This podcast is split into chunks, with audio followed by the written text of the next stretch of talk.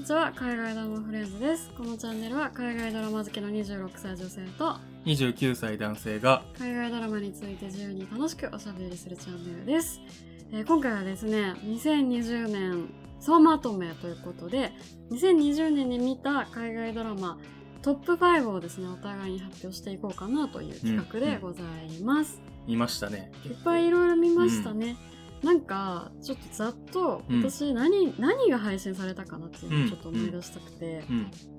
一応1月から12月までちょっと出してみたんですけど1月、はい。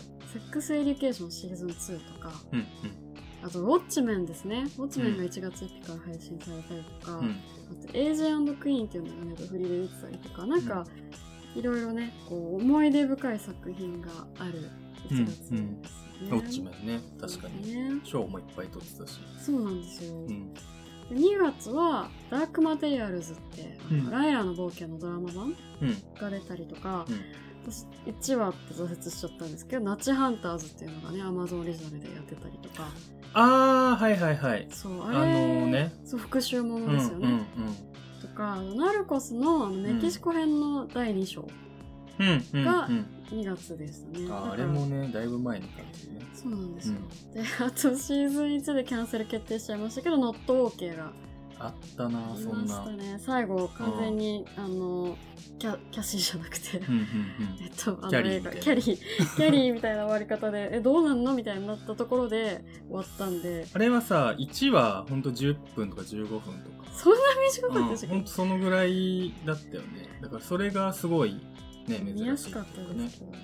なんか、あれですよね、シーズン1が多分せ壮大な前振りで、シーズン2からきっと面白くなるみたいなノリだったから、え おーキャンセル、ねみたいな、結構びっくりしたのを覚えてます。うんうんはい、であと2月はね、ベターコールソウルシーズン5がうん配信スタートしてて、うんこれもね、もうシーズン5めちゃ面白かった、まあいいや、それは後で。はい。うんうんですね。あと、ウォーキングデッドのシーズン2の後半部分ですね、うんがやっと配信開始になったのも2月だから、結構2月忙しかったんですよ、うんで、3月はあれですよ。ウエストワールドシーズン3。うんこれはね、ちょっと感動しましたね。うんシーズン3、これ結構私賛否両論なイメージなんですけど、個人的にはすごい好きでしたね。ジェシー・ピンクマンが出てきますよ。ウォーキングデッドに。がほぼ主役みたいな。なんで、もうこれはシーズン4も楽しみって感じです。うんあとね、キングダムってあの韓国のゾンビ映画、はいはいはい映画とかゾンビドラマうんのシーズン2はここでしたね。あれねなんか「愛の不時着」とかがその後まあ。だいぶバズったけどはい。あれもね良かったですあれも良かったですよね。なんか何来るかなと思ったらなんかシーンとしてますね、個人的な今年の韓国ドラマナンバーワンは 全然面白かったです、あれかなっていうぐらいいやー結構ですね。うんはい。で4月、まだ4月あんまりなくて、私、ジェイコブを守るためぐらいしか見てなくて、うんうん。他はあんま、てか、あれなんですよ、そもそも私、Hulu が、ウォーキングデッドの前半と後半見てぐらいでやめちゃったのもあって、フォックス作品全然追いかけてないっていううんうんのがあって、全然今な、1月からずっと言ってますけど、入ってないです、もう名前が。なるほどね。海外ドラマフレンズと言いつつ、ちょっと失格ですが。うん4月は結構その、フール周りが結構よく動いてたのかなって感じです。確かで5月はネットフリが結構豊富だったりして、うん。ハリウッドっていう、にあの、結構、ハリウッドの1950年代、ももうちょっと前かな？の、あの、話で結構 LGBTQ とかに、うんあの、うん結構研究してるライアン・マーフィーのやつですね。リミテッドシリーズ。リミテッド。で、まあ、2も決まってるのあかな？じゃあ続くんだ。はい、がありました。あと、ジ・エディって、あの、うん。ララランドララランドとか。なんだっけ。ダミアン・チャゼダル、ミデイミアン・チチャャゼルねのうん。ドラマ版。これもね、わ悪くな。かっそうだね。見てる時ちょっと退屈な部分もあったけど 最終的にはいい思い出って感じの作品ですよね、たかな。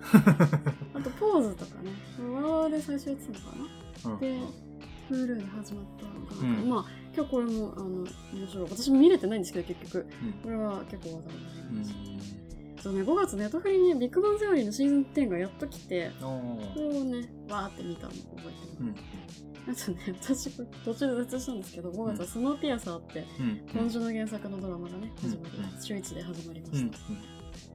このチャンネルでも。中1ってね結構なんか珍しかった気がする。当時そうですよね、うん。なんかこう2020年後半ぐらいからは割と週1配信ってようん。く見たんですけど、うんこの時あネットフリだけど週1配信なんだって思った記憶がございます、うん。であとスペースフォース。うん。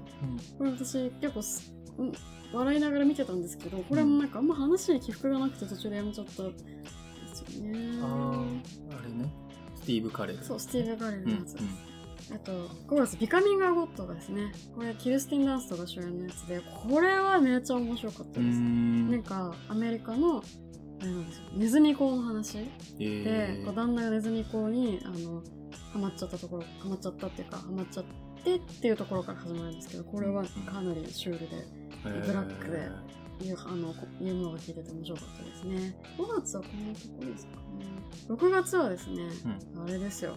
13の理由のシーズン4がうんうん。来た。っていうついにね完結したっていうね。まああんま見なくてもよかったかもしれない。あでもね終わって結構感動はしましたよね。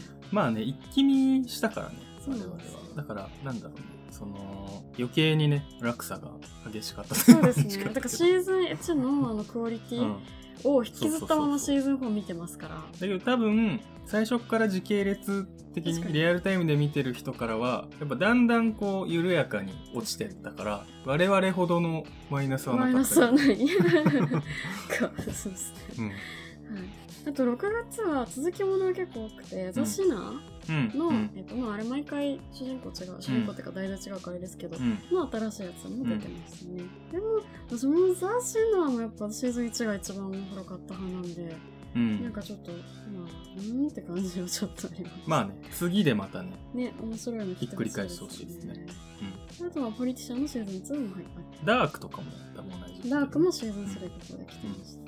ダークシーズン3はね、良かったですよね。なんか本当難しかったですね。うん。ね最後までよく自分たちに切ったなって感じ。そうだね感じますねうん7月はね、あれですよ。アンブレラアカデミーのシーズン2が配信開始でしたね。ああそうかそう。ここで、だから結構今年後半入ってからですよね、アンブレラアカデミーは。面白い。うん。僕もなんかこれもシーズン1と2をねあ、そうか、あになたは一気見たんですけど1の方が良かったどんな方が良かったかなシリーズですね。あとね、7月あれがあったんですよ。うん。13の理由に続けて、うん。ハンナが主演の「ニミュへ選ばれし少女」っていう。あーなんかゲースロの南蛮戦時みたいな感じのやつですね。そうあれもうーんって思ってうーんって思ったまま私は途中でやめました。まあねだから結局ゲームオブスローンズを知ってしまってるとねあれ系のハードルはどうしても上がっちゃいますそうなんですよね。なんか別にグロさとかエロさとかでうん。勝負できないじゃないですかそもそも、うんなんか過激さとかも無理だし話の面白さも無理だしってなってくるとなんか結構敵はでかいですよね。僕も1話しかあれ見てないけど、はい。確かになんかストーリーとか以前に、はい。こうなんとなくこう街並みとか、はいはいはい。あの世界がなんかねすごいねなんかしょぼく見えちゃってそうなんですよね。なんかなんか小さくない、うん。森小さくない？ないみたいなちょっといつかゲスロを超えるあれが出てくるのかって感じですよね。まあねゲースロのねプリクエルで。はい楽しみですねプリクエルは7月ねあれがあったんですよ「I know this much is true」っていう。うんマーク・ラうんフォル主演の。HBO ね。HBO のやつこれめちゃめちゃ面白かったですね。あ私は結構大好きな作品です。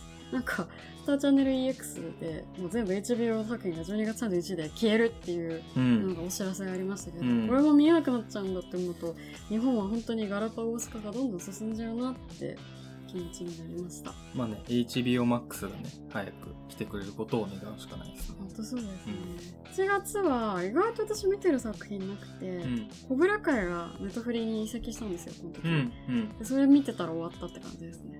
そうだね。コブラ会もシーズン1、2を俺見たはい。シーズン3がね、あの我々今撮ってるのは本当12月年の瀬なんですけれども、1月ねうん。から始まるので超楽しみですうんね、うん。9月はねもう年末なんですけど入ってくるんですけど何があってザ・ボーイズですよ。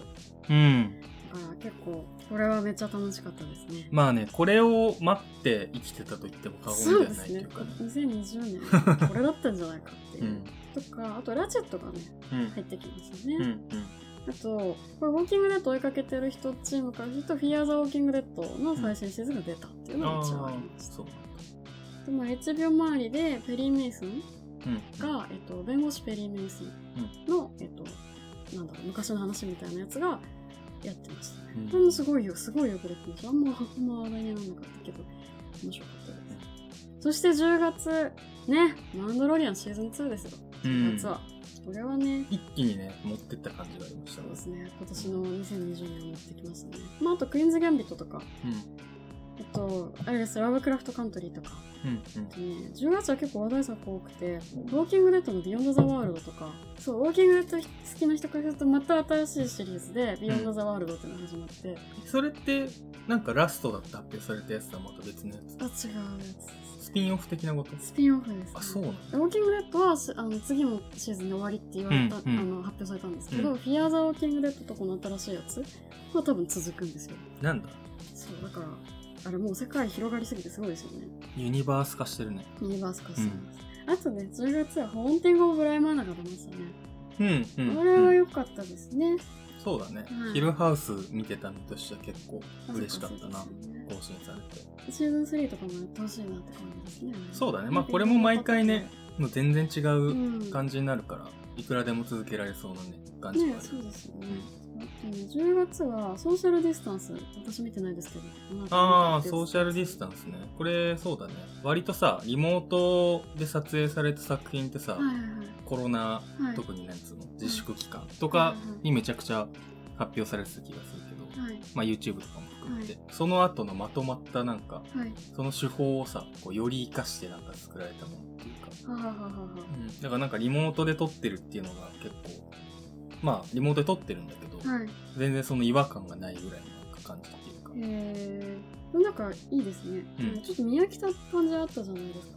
そうそうそうだからズーム画面だけのさ、はいやつとかさ、はいはい。そういうのはまあいくらでもあるんだけど、はい。10作品ぐらいいろんな監督がああ、ありますね。であれとかよりもなんかさらにはい。なんか進化してんのかなって気がなんとなくしたちょっと見てみたいうんですね。あと10月、あれです。サイモン・ベックとニック・ロースのトゥルース・シッカーズ。あーあれねなんか割と鳴り物入りだった気がするんですけど、私そんな面白くこれは1話しか見ない。あ、なんか見てない時期。そう。いや、まあ面白かったですけど、ちょっとあのノリ、ちょっと飽きちゃったなそうだ。ね。なんだろう。10年前でめちゃくちゃ好きだったのに。そうなんですよ。私なんか今でも別うに、ん。そのドーム・オブ・デッドうん。うん。とか見たら全然笑えるんですけどね、新しいのだとそんな笑えなくなっちゃったなってそう。感じ。るホットファズとか。そうそうホットハウスとか、ラストに11月12月なんですけど、えうん。あれですね。エミリー・パリに行くがめっちゃ流行りましたね。ああ、それ見てる人結構周りにいたわ。そうなんですよ。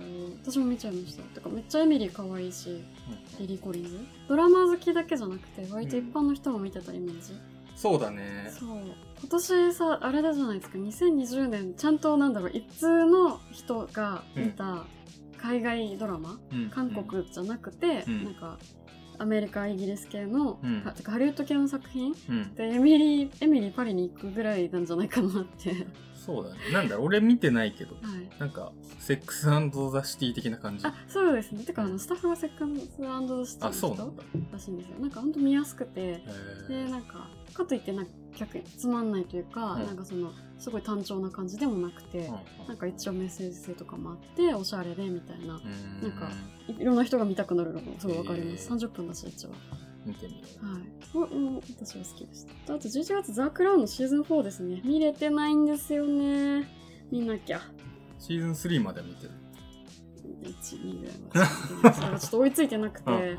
名作なんですけどね、うん。ちょっとダメですね。はいあと11月はあのジュード・ローが主演してた HBO のサードデイっていうもうもうミッドサマーでしょ完全にみたいなやつがあってこれは結構怖かったです普通にああ、はいはいはい。はい俺1話だけ見た気がするあの島行く系ですね、なんか断絶された島、な。うんうん。でなんかまたケルトみたいな感じで、うんうん。うんなんか、ウィッカーマンみたいなあ。そうですそうですだから完全にウィッカーマンですね帰れなくなるみたいなあそうですそうでじだよね、確か。でなんか謎の祭りに巻き込まれるみたいなえー、俺なんで途中でやめちゃったんだろう？な。見よう。さこれも31日前ですよ、うんあ、マジで？やば。HBO だから。そしてラスト、今月ですね。今月私なんか新作も見た記憶がなくて、うん。Hulu でブレイブニューワールドっていうのが始まってうん。はいたりとか、うん。あとゴッサムのシーズン5ですね。これも全然ついていけてないです。うんあとブリジャードンブリジャートン家っていうこれもネットフリオリジナルなんですけど、これもなんか始まっててこれは結構ね話題です。まあ12月のトピックスとしては、うん。スターズプレイが Amazon に入ったんで、うん。ノーマルピープルとか、うん。ラミーとか、あの辺のなんか結構話題になってる作品が、えっと、Amazon で見れるようになって、なんかあのうん。Apple TV プラスのあの使いづらさから敬遠されてたものが、うん。あのついに解消されるっていう,、うん。うん。そうだからあのギャング・オブ・ロンドンとかうん。も始まってます。うん。の辺もね、うん。早く見たいなって感じです。エミー賞組だね。そうですね。エミー賞組ですね、うん。楽しみです。ねなんかこうやって見るとうん。1年いろいろ見ましたね、そうですね。3 4 0本ぐらいはねここでも話してるんじゃな。い多分そうですね。本当に作品そうですね。ね。うん。確かに。旧作もやってるから、うんうん。結構いろいろやりましたよね、うんうというわけでやりますか。5位から1位ですかね。そうですね。発表しますか、一応ルールとしては、うん。今年やったもの。そうですね。なので例えばうんシーズン続いてるものだったら今年シーズン新しいの更新されてたら、うん。そのシーズンをランクインさせることは OK っうん。ていう感じうん。でございますね、なるほどです。はいじゃあ1回5位から1位までお互い発表していきましょうか。そうしましょはい。かりました。5位お願いします。うはい、ダラララはい。えージェイコブを守るため。おおはい。続いて、えーまあ、そのか続いて、えー4位が、えーダークシーズン3、ねえー3位がスノーピアサー、ーはい。えー2位がマンダロリアンシーズン2お1位がザ・ボーイズシーズン2ー。なあ、まあねいろいろちょっと加味した上での。ダークシーズン3来ましたね。そうですね。なるほど。えまあじゃー、私あ、はい。行かせていただきます。お願いします。5位はい。I know this match is true はいはいはい。これ私5位です、うんうん。もっと上でもよかったぐらいです。うんえー4位マンドロリアンシーズン2うん。うん3位ザ・ボーイズシーズン2、うん。えー、2位ベターコールソウルシーズン5で1位はウォッチメンっうん。うんていうなるほどですね。選び方をさせていただきました。まあじゃあ説明というか弁明というか弁明というかどうですか？5位。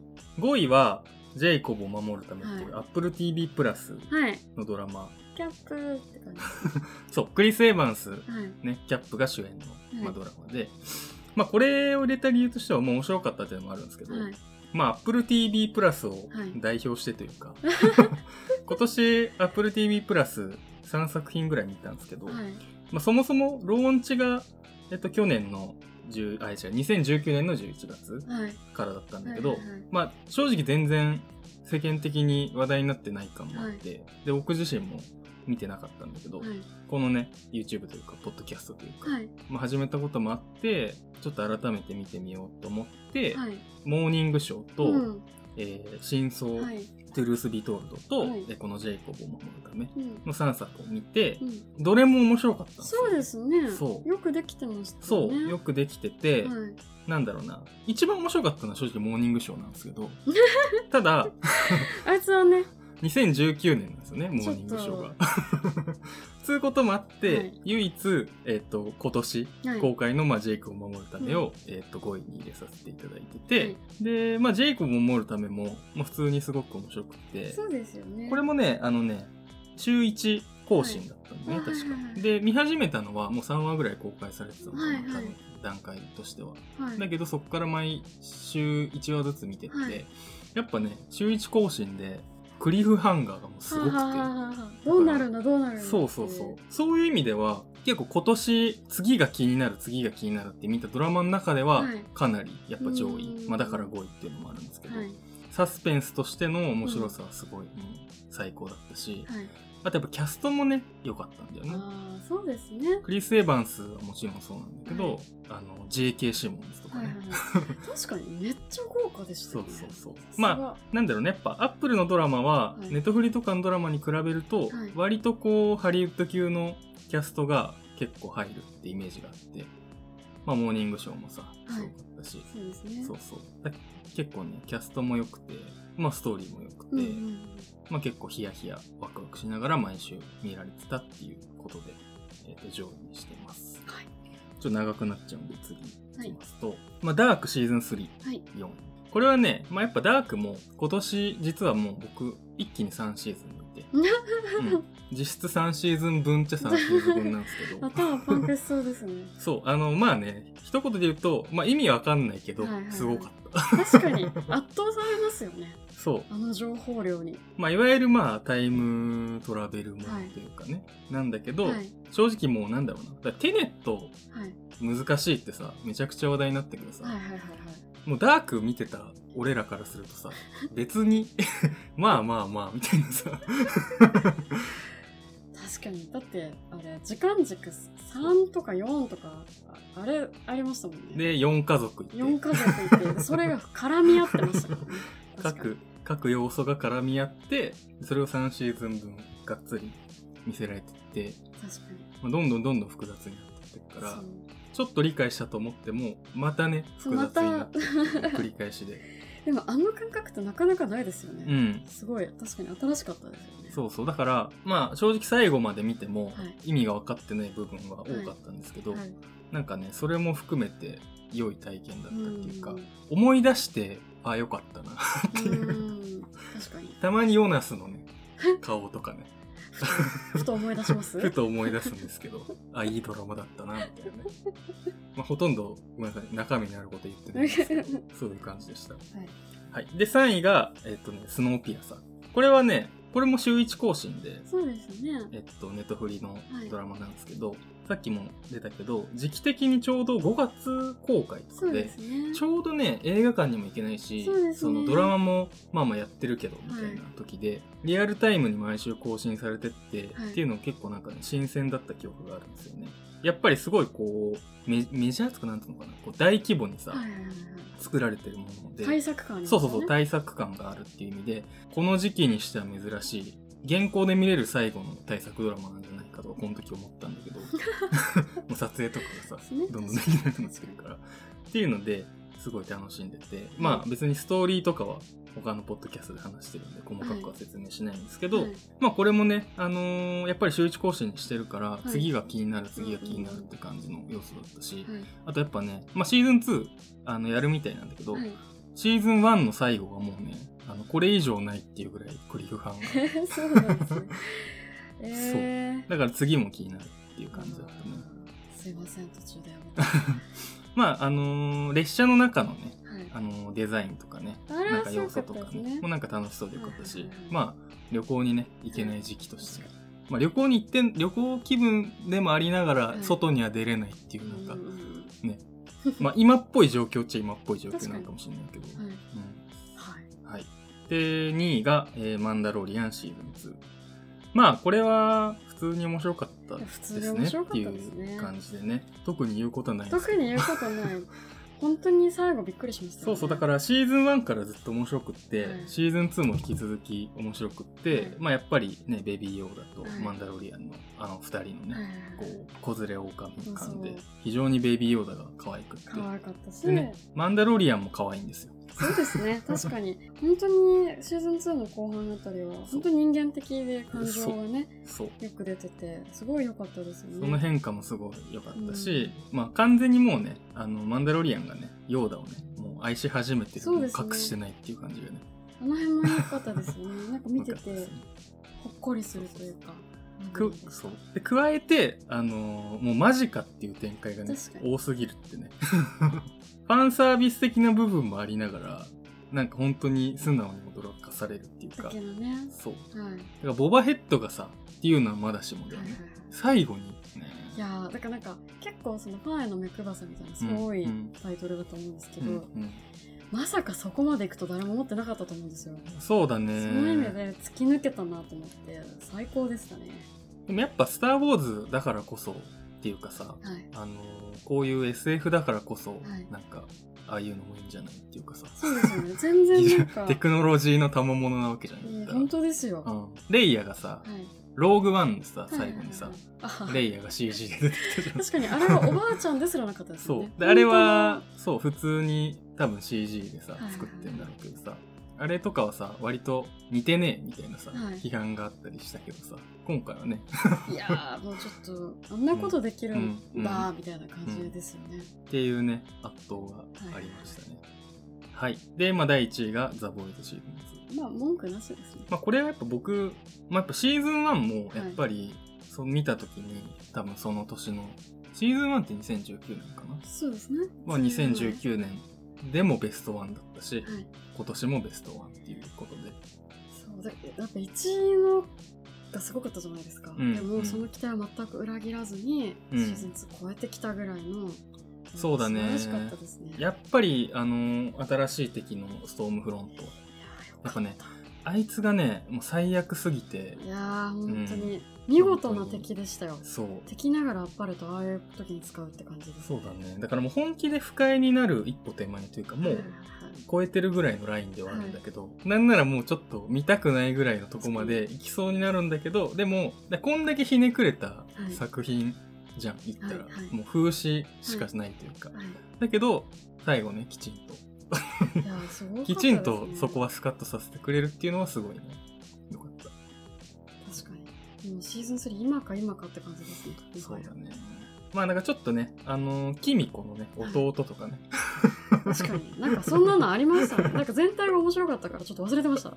急に思い出して全然いいんだけど。でキミコとかがねこれからまたね活躍していくんだったら楽しみそうですね。フレンチェとキミコのあの組み合わせもすごい面白いですしね。そう。あだからボーイズはインサイド・ザ・ボーイズ。だそういうまあ言うなればシーズン番組1更新するごと1話更新するごとにそう解説番組が毎週やるんですけどそれもねすごく面白く。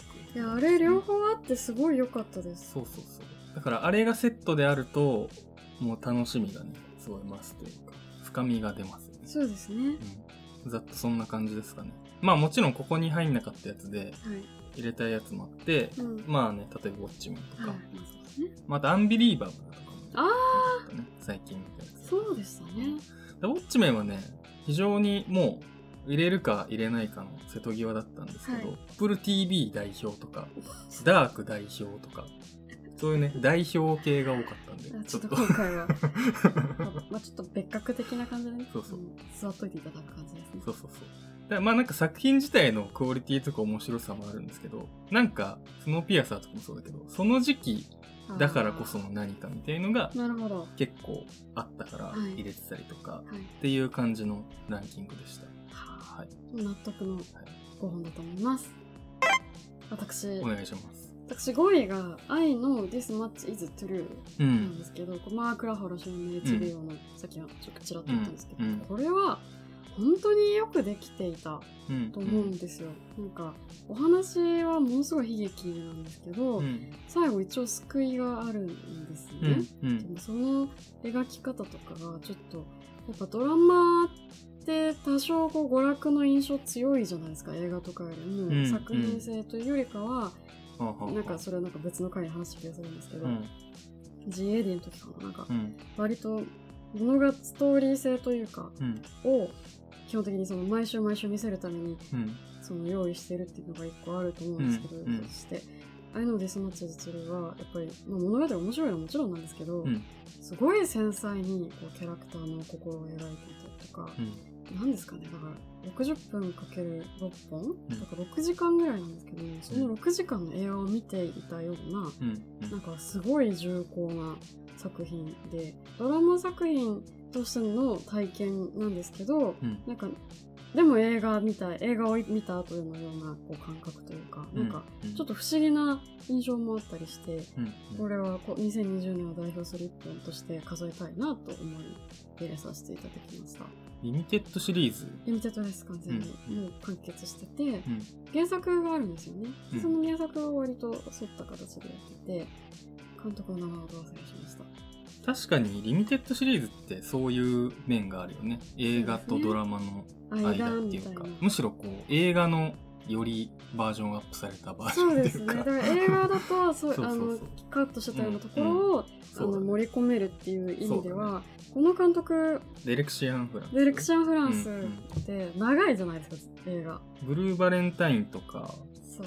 あとプレイスビヨンドプレイスビヨンド・ザ・パインですか。とか。ゴズリングのね。ゴズリング結構の作品を撮ってるね。そうなんかそのインタビューかなんかで言ってたんですけど、うん。プレイスビヨンド・ザ・パインズも、ん。あの2章に分かれてるじゃないですか本当にそうだね。そうであれもなんかもともとそのインターバル挟んで2本やってみたかったんだみたいなことを書いてうんあって、うんあいやなるほど。それで言うとあれのディスマッチするこう1話ごとにインターバルがあるみたいな、うん。だからその長編でなんか最後最後までこう詳細を描くっていうのをやりたかったのを結構あの実現できた作品なのかなと、なるほどね。はい、確かにそういう作家には結構需要があるそうですよね。リミテッドシリーズって形式ははい、うん。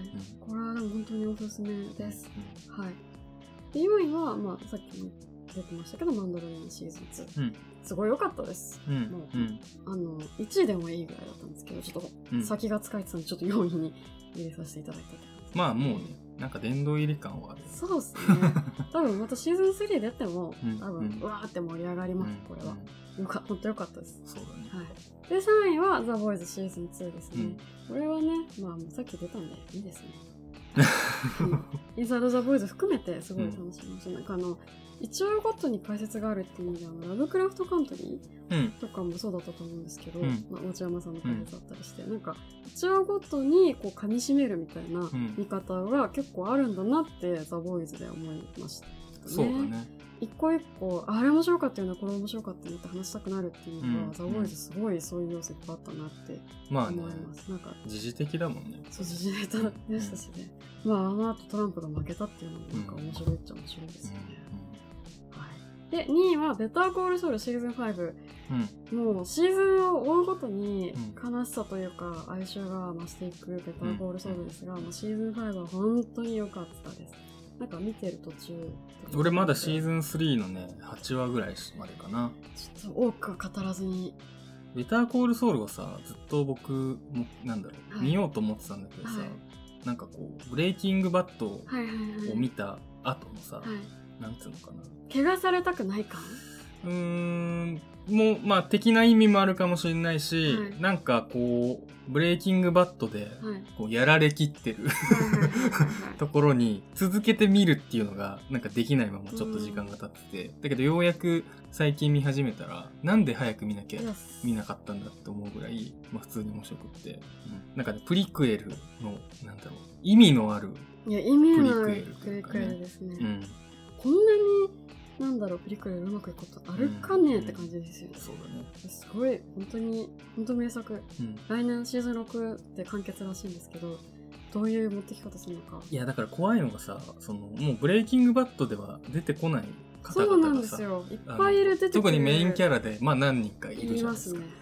ちょっとね、うん彼らがどうなってしまうのかっていそううのがなんですよ。すごいね。楽しみであり怖いよねなんか知りたくないような感じですよね。マンダロリアンもそうなんですけど、マンダロリアンも出てこないじゃないですかあのキャラとかこのキャラとか。いやースター・ウォーズの方で。だからえ確みたいな。でローグワンみたいなことになるかもしれない。えそうそうそうそう。なんですよ全部無に返すみたいな。なんかなっちゃったら嫌だなとか、そうだね。うん。でもちゃんとあの最後まで責任を持ってザ・ベータ・コール・ソウルは、うん。あの今ザってなんか入れちゃいましたけど、うん。ベータ・コール・ソウルは最後まで見届けたいなと思ってます、はい。はい。第1位は私はウォッチメンにさせていただきました。うん。あれはすごかった。まあねなんかこういろんな総合的な要素をはい。加味すると1位じゃん、1位。てかもう別になんか ランキングつけなくてもよかったかもしれないですうん。優勝って感じ、うん。本当に面白うんかったです、うん私特に一番好きだったのが、うん白黒のエピソードですよね、うんうんあのフーデッドジャスティスの過去のうん話で、まあ、そのフードをかぶってた理由っていうのが出てきて、すげえと思って、この最初のその1920年代の話から、うん。そのい現現代なんならちょっとげ一応現代か、まあうん別の時間の世界線の現代だと思うんですけど、までをあんなにしかも原作にない話でうん。なんなんてこったいと思いましたねこんな物語の想像ができるのかと、そうだね。フーデッドジャスティス自体は原作にも出てるんだけど、はい、再解釈じゃないけどいやそうなんですよ。新しく作る、うん。ある意味ほとんど二次創作に近いうん。ものだと思うんですけど、うん。そこをですね誰もが納得してしまうというかうん。し意味のある物語をフードとジャスティスに与えていたっていうのがうんうん。感動しました。そうだね。すごかった。拍手。なんかまああとかっこよかったね。かっこよかったですね。普通に。おしゃれでしたね。全体的にタイトルの出方とかもそうだし、サブタイトルもちょっと詩的だったじゃそうだね。ないですか。なんか今は暑いこう氷が溶けそうだみたいな。うん、うんなんかすごいなんかちょっともうわ忘れちゃいましたけど、すごいおしゃれやな。そうだね。HBO ってねいう感じだよね。そうですね。なんか、ウォッチメンで私結構、まあ、チェルノブイリの時とか、ゲスロの時で、なんか HBO って、わーってなってたと思うんですけど、うんなんか、もっとウォッチメンで、うんわーって思いました。うんなんかこれが今、一番強い、うんその、ドラマ制作会社かと。うんこんなことできちゃうんだっていうのが、思いましたね。しかもねジョージ・フロイドさんの事件があってさはい。ブラック・ライブズ・マターが盛り上がったけどはい。それより前なんだね。そうなんですよね。うん。ちょうど、ほんとタイムリーだし、うんうん。時間、タイミング的にも、うんうん。なんかすごいなって。そうだね。だなんか、よく名作は、その普遍性とうん。同時性をなんか両立するものだ、うん。みたいなうん。言うじゃないですか。まさにこの作品だなと思いなるほど。ましたね。ちょうどだから見た時期的にはブラック・ライブズ・マターがもう最高に盛り上がってる時期はい。に俺は見た気がして、はい。でなんかウォッチメンとかもそうだし、はい。ウォッチメンをなんかまず見てなんかこれをきっかけになんかいろいろ学ぼうと思った記憶うん、があるな。そうですね。僕らを見る目とかも見たし。憲法修正。ああ、キュンペイ修正11憲憲。キュンペイ感じましとかね。たとか、だからそういうのがまあ見ようと思ったらね配信で結構見れるっていうのもいい時代ですね。そうですね。うん。なんかいろいろ、確かにこれきっかけで勉強しようと思って、なんかそれがラブクラフトにつながったなってうんうん。思いますね。辞典は何かありますか？入れられなかったやつ。うん。入れられなかったやつは私さっきからちょこちょこ出しましたけど、うん。けどラブクラフトカントリー、今日の旅路は、本当に、なんかその、多分でもウォッチメン見てなかったらこんなに楽しめなかったと思います。ラブクラフトカントリーに関しては。うんうんっていう意味でちょっと仙台にさせていただきました。じゃあウォッチメンにも実際は含まれてるとそうですね。そうですね。ウォッチメンの中にラブクラフトとか、はい。まあ、僕らを見る目とかいろいろ含まれてるですね。あとなんかあったかな。エミリーパリに行く。うんうん入れたいなんか、ちゃんと流行ったっていうのも含めて、よかったなって思います。うん全く別ベクトルだね別に、確かに、めっちゃ陽気ですよ。うんまあ、あと、小倉会ですかね。うんああそうまあ、作られたタイミング的にはちょっと前ですけど、まあ、い見れるようになったっていううんうん今年の作品でうんうんした。ワーストをもう一応決めときますかわー、スト見たやつででいいですもんね。もちろん もちろんそれは見て批判してください あの面白くなかったっていうよりはまあ合う合わないみたいなね。確かに、そうですね。個人的にそんなにハマんなかったってうんいう、うんその意味では、トゥルースシーカーズかもしれないです。期待値があまりにも高かったんですよ。うんサイモン・ペックとニック・ああフロストっていう意味で。うんうんだから、なんか、そのいつもと同じすぎたこととか、うん。うんそのいつもと同じところに自分が笑えなくなってしまったことも含めて、ちょっと今年、がっかり感としてはかなり強かった。なるほどね。したい。トゥルースシーカーズ俺全部見てないからわかんないけど、はい。単純にちょっと面白くなくなってしまったのかはい。もしくは時代とのズレみたいなそう、時代とのズレなのか、どっちななんでしょうね。ちょっとねだとしたらちょっと悲しいけど、悲しいです。うん、まあねあの二人はね相変わらず好きだからはい。これからもいろいろやってほしいけど。ねそうですね、別に、うん。あの、流行ろうが流行る前があのままでいてほしいんですけど、うん。僕はね、どうですか。まあ、結構一択かなっていうのがあって13の理由 シーズン44でいいんだよね。最終章、うん。最終シーズン。はあのまあ期待値というかね。シーズン1がすごすぎた分い。一気に見たからだんだん下がってしまったっていうのは、まあさっき話したんですけど、はい。にしたってというか。にしたって、もうちょいやりはあったんじゃないかとか、やっぱさ当然シーズン4まあ評価低いんだけどさ、はい。でかつまあ見られなくなってってるからさ、なんかこうあんだけ世間を特にアメリカではさ、社会現象みたいになってたわけじゃん、はい。その最後があれっていうのはちょっとさあまりに悲しいといういや、そうなんですよね。なんか結構曖昧だったじゃないですか、いろんなことが。そうだね。とか、殺さなくていいキャラクターを殺してしまったりとか、うん。なんかちょっと、まあね、なんか今まで積み重ねてきたものが何だったの？みたそういな感じに思っちゃうみたいな部分もあって。結構い1の丁寧さは一体どこへうんみたいな、結構でもこういう13の理由とかを見て思ったけどさ、尻上がりに良くなってくものの方がなんか得だよね。最初微妙だったけど、うん。後ろの方が面白ければそうそうそう。最初見ようと思いますもんね。ダークとかも割とそういうとこ確かに。まあ、そう。最初、難しそうそういですからね。最初つまんないとは別にみんな思ってなかったかもしれないけど、やっぱこう、評価とか見ると、やっぱこう、シーズン2、3はいはいっていう、だんだんこう、ね、グッていった感じだから、そっちの方が、なんかね、後世には、はい。てか評判見て、えうん。23面白くなるんだったら1のこれ結構大事なんじゃないって思いながら見れるじゃないですか。そうだね。あれかな？だから1だけ、まあ、2だけ残して、3、4は消すとかね、ネットフリのところから。どうなるんだろうって一生思ったまま終えるっていうやり方ですか？か、なんかもう、完全に別ですよ、みたいなので、ちょっと、タイトル イトル書いてもらう。まあでも、13の理由で出会えたはい俳優たちが、今いろんなとこでまた確かに。再会できるようになってて、4シーズン見たおかげでの、こうなんか考えというか、確かに。ジャスティンがね、はい。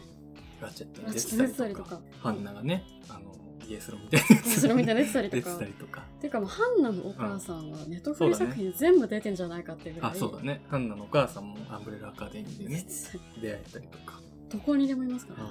まあそういう意味でやっぱね、ワンシーズンフルで見たドラマは、どんなにつまんなくなっても、最終シーズンまで見たいなと思うけどね。そうですね。そうですね。頑張りたい。そうそう。ワンシーズン見たからには、やっぱ見届けたいというか、うんそうですね見届ければ何か何か得るものはあるだろうし。でもねそうですね、ジュンさんの理由もね見てよかったですもんねそうだね全然あの後悔は全くないですよね、うん。シーズン4までうん。まあそんな感じですかねそうです。かね、うん2021年もねもうなんかいろいろ小倉会のシシーズンとか、なんかいろいろとうん話題作もううん。聞こえてきておりますので早くいろいろ見てまた感想を言いたいですねそうっすね。はいじゃあそんな感じではい。良いお年をありがとうございました。ありがとうございました。